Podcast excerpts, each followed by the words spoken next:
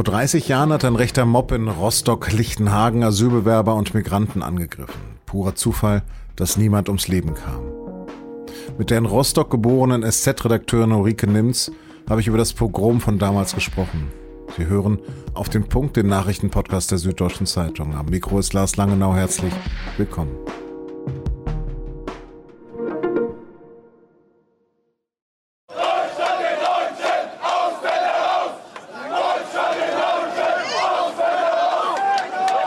Das sind Töne der ausländerfeindlichen Ausschreitungen, die vom 22. bis zum 26. August 1992 im Rostocker Stadtteil Lichtenhagen tobten.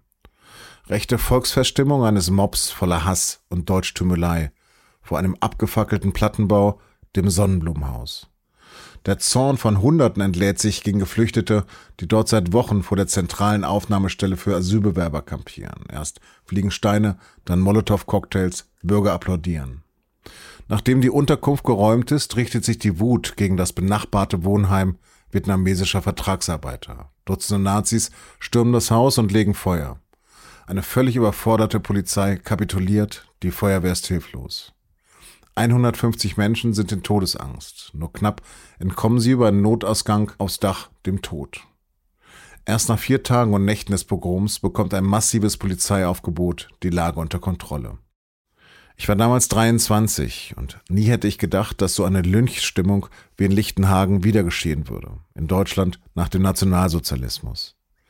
Im Gedächtnis klebt mir das Bild eines Mannes mit Hitlergruß im Trikot der Fußballnationalmannschaft und eingenäster Jogginghose. Für mich war all das das böse, hässliche, das dunkle Deutschland. Damals, das war die Zeit des offenen Hasses, hat meine Kollegin Ulrike Nimz geschrieben. Mit der SZ-Korrespondentin für Ostdeutschland habe ich über die Ereignisse von damals und ihre Auswirkungen bis heute geredet. Ulrike, du warst vor 30 Jahren noch ziemlich klein. Was hast du von dem Pogrom mitbekommen? Also ich war damals acht Jahre alt und ähm, von den Ausschreitungen selber, also den Nächten, habe ich ähm, nur die Fernsehbilder mitbekommen und äh, die Radionachrichten natürlich und dass jeder in der Stadt darüber redete. Ähm, meine Großeltern haben damals in Lichtenhagen gelebt und ich habe sie natürlich regelmäßig besucht. Das heißt, ich habe hauptsächlich die Zeit ähm, vorher erlebt. Also dieses aggressive Grundrauschen, das immer mehr anschwoll. Das habe ich als Kind äh, schon relativ ähm, deutlich gespürt. Man darf ja nicht vergessen, das Pogrom fiel äh, direkt in die Nachwendezeit. Also der Staat war vielerorts noch ungeordnet. Für viele hat sich, wie soll man sagen, die Hoffnung auf ein besseres Leben nicht erfüllt. Das Frustpotenzial war also sowieso sehr hoch und ich kann mich noch sehr genau an die überfüllte Wiese vor der Zast erinnern, so hieß ähm, die zentrale Aufnahmestelle für Asylbewerber und ähm, die vielen Gerüchte, die im Umlauf waren. Also ähm, die Menschen dort verrichten ihr Geschäft im Hausflur, hieß es, die klauen, die wollen da freiwillig kampieren. Also es war eine eine große Empathiefreiheit, ähm, die durch die Presse noch angestachelt wurde. Die Stadt hat sich geweigert, sanitäre Anlagen aufzustellen. Die Zustände dort waren wirklich schrecklich. Ähm, aber es ist niemand auf die Idee gekommen, dass die Menschen dort nicht freiwillig unter freiem Himmel kampieren. Ja, also die Geflüchteten stammten hauptsächlich aus Rumänien. Und da waren von Anfang an rassistische Stereotype, die da zum Tragen gekommen sind. Äh, und immer wieder hat man eben den Satz gehört, da muss jetzt was passieren und wenn die da oben nichts machen, dann machen wir es. Genau, es war ja staatliches Versagen, aber sozusagen es hat sich gegen Menschen gerichtet. Hat sich dann, hat dann überhaupt jemand Verantwortung dafür übernommen später? Also Lichtenhagen ist ja auch deshalb so ein Fanal, weil das Versagen von Politik äh, und Behörden so allumfassend war. Ähm, da gab es die ähm, Wasserwerfer, die nicht rechtzeitig aus Schwerin äh, rangefahren wurden. Die äh, Feuerwehr hat keinen Polizeischutz bekommen, als sie versuchte, das brennende Haus zu löschen. Und dann sind am Ende irgendwie zehn Jahre vergangen, bis alle Gewalttäter vor Gericht standen. Ich glaube, 257 Verfahren gegen beteiligte Jugendliche haben die Behörden eingeleitet. Nur drei Täter mussten eine Haftstrafe absitzen. Der Rest wurde freigesprochen und kam mit Bewährungsstrafen davon. Und man darf nicht vergessen, Helmut Kohl, äh, damals Kanzler, hat 1992 ähm, schon von einem Staatsnotstand beim Thema Asyl gesprochen. Und am dritten Tag des Pogroms ja, hat dann endlich mal äh, CDU-Bundesinnenminister Rudolf Seiters den Weg nach Rostock gefunden, aber eben nicht nach Lichtenhagen, sondern er hat eine Pressekonferenz in der Polizeidirektion gegeben, ja, wo er das Pogrom einen Vorgang nannte, ähm, Zitat, der das deutsche Ansehen in der Welt schädigt. Also das alles sind Punkte, die Menschen bestärken können in dem fatalen Gedanken, wir regeln das jetzt selbst. Stattdessen hat man dann eben danach die Gelegenheit genutzt, um das Asylrecht zu verschärfen. Das grenzt natürlich an Täter-Opfer-Umkehr und was noch viel schlimmer ist, äh, aus Sicht der Täter war Lichtenhagen ein Erfolg. Wenn man sich diese Dokumentation von damals heute nochmal anguckt, dann läuft es einem kalt den, den Rücken runter. Ist es denn für dich einmalig in Nachkriegsdeutschland, was damals passiert ist?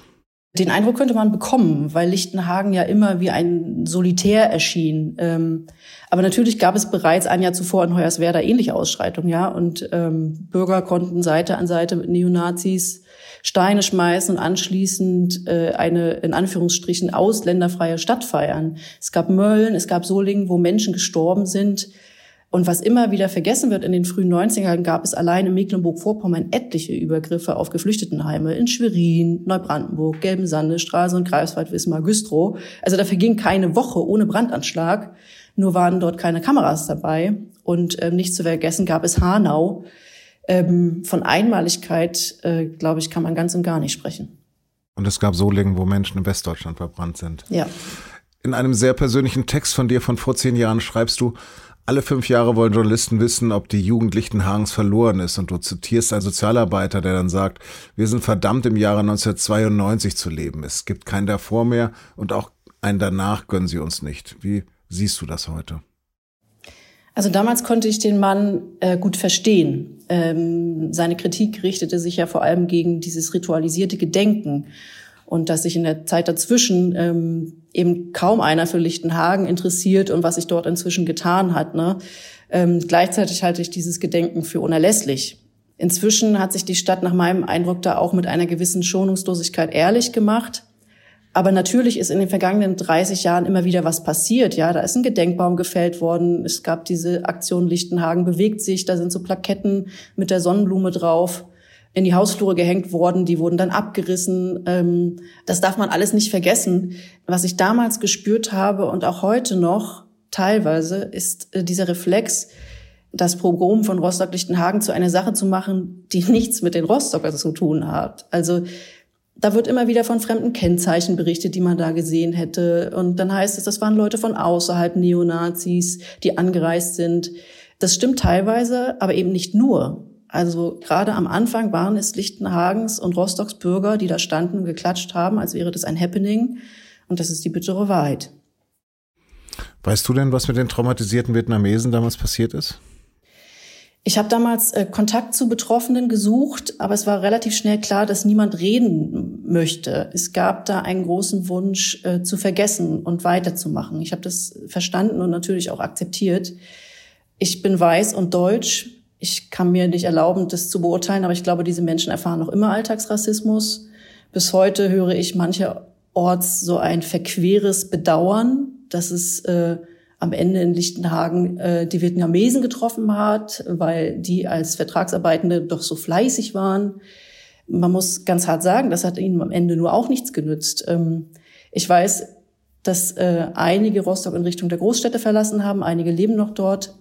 Es gibt das Theaterstück Sonnenblumenhaus von äh, Dante Nguyen, äh, das die Ereignisse aufarbeitet. Es gibt den Verein Sin Hong, der sich nach den Ausschreitungen gegründet hat. Also diese Leute müssen natürlich auch gehört werden, aber nur, wenn sie es denn wollen.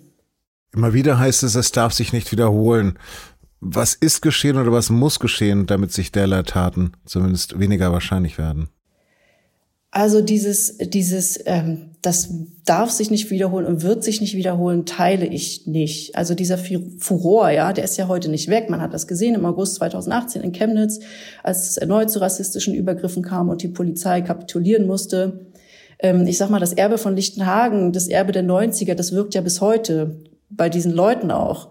Diese Erfahrung der Selbstermächtigung, die hat natürlich was gemacht mit den Neonazis und den Klatschbürgern dort. Die haben gelernt, dass man nur Steine schmeißen und ein paar Mollys basteln muss, um zu bekommen, was man will, nämlich eine vermeintlich ausländerfreie Stadt. So und ähm, wenn ich heute in meiner Heimatstadt bin, denke ich, viel hat sich getan, aber natürlich gibt's dann noch, sehe ich dann, dass bei Spielen vom FC Hansa Rostock Banner hochgehalten werden mit homofeindlichen Sprüchen. Äh, dann gibt es das Lichtenhagen-Banner und dann denke ich, nee, das ist eben noch nicht vorbei.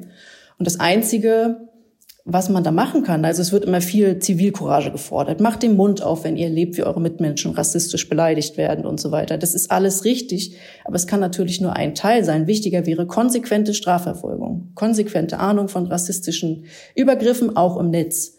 Äh, man muss den Betroffenen von Rassismus zuhören, ihnen eine Stimme geben und ähm, Ganz sicher müssen auch äh, wir Medien uns fragen, was können wir anders machen? Also vor dem Verlagshaus der Ostsee-Zeitung, wo ich quasi meine äh, journalistische Laufbahn, wenn man so nennen will, begonnen habe, da ist 2017 eine Stele eingeweiht worden, die an die Mitverantwortung der Medien für die Pogrome von Lichthagen erinnert. So und weil natürlich äh, Schlagzeilen auch zur Stimmung in der Bevölkerung beitragen und ich glaube auch äh, wir selbst müssen uns da jeden Tag prüfen.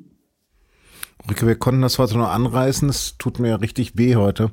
Hab herzlichen Dank. Äh, gern.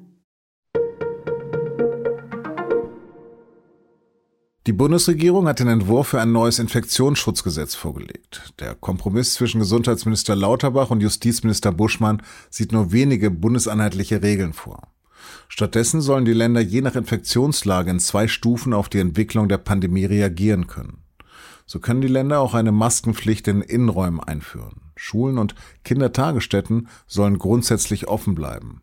Und auch Lockdowns und Kontaktsperren sind nicht vorgesehen.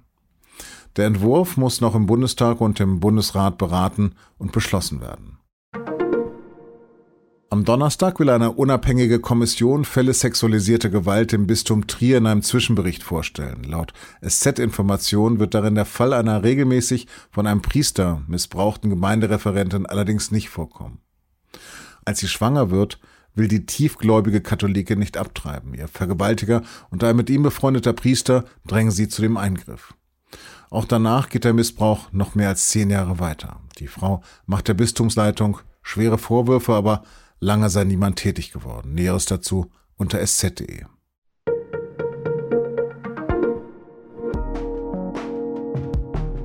Vor genau einem halben Jahr haben russische Soldaten im Auftrag von Wladimir Putin das Nachbarland Ukraine überfallen. Gleichzeitig markiert der 24. August ein friedliches Jubiläum. Vor 31 Jahren hat die Ukraine ihre Unabhängigkeit von der zerfallenen Sowjetunion errungen.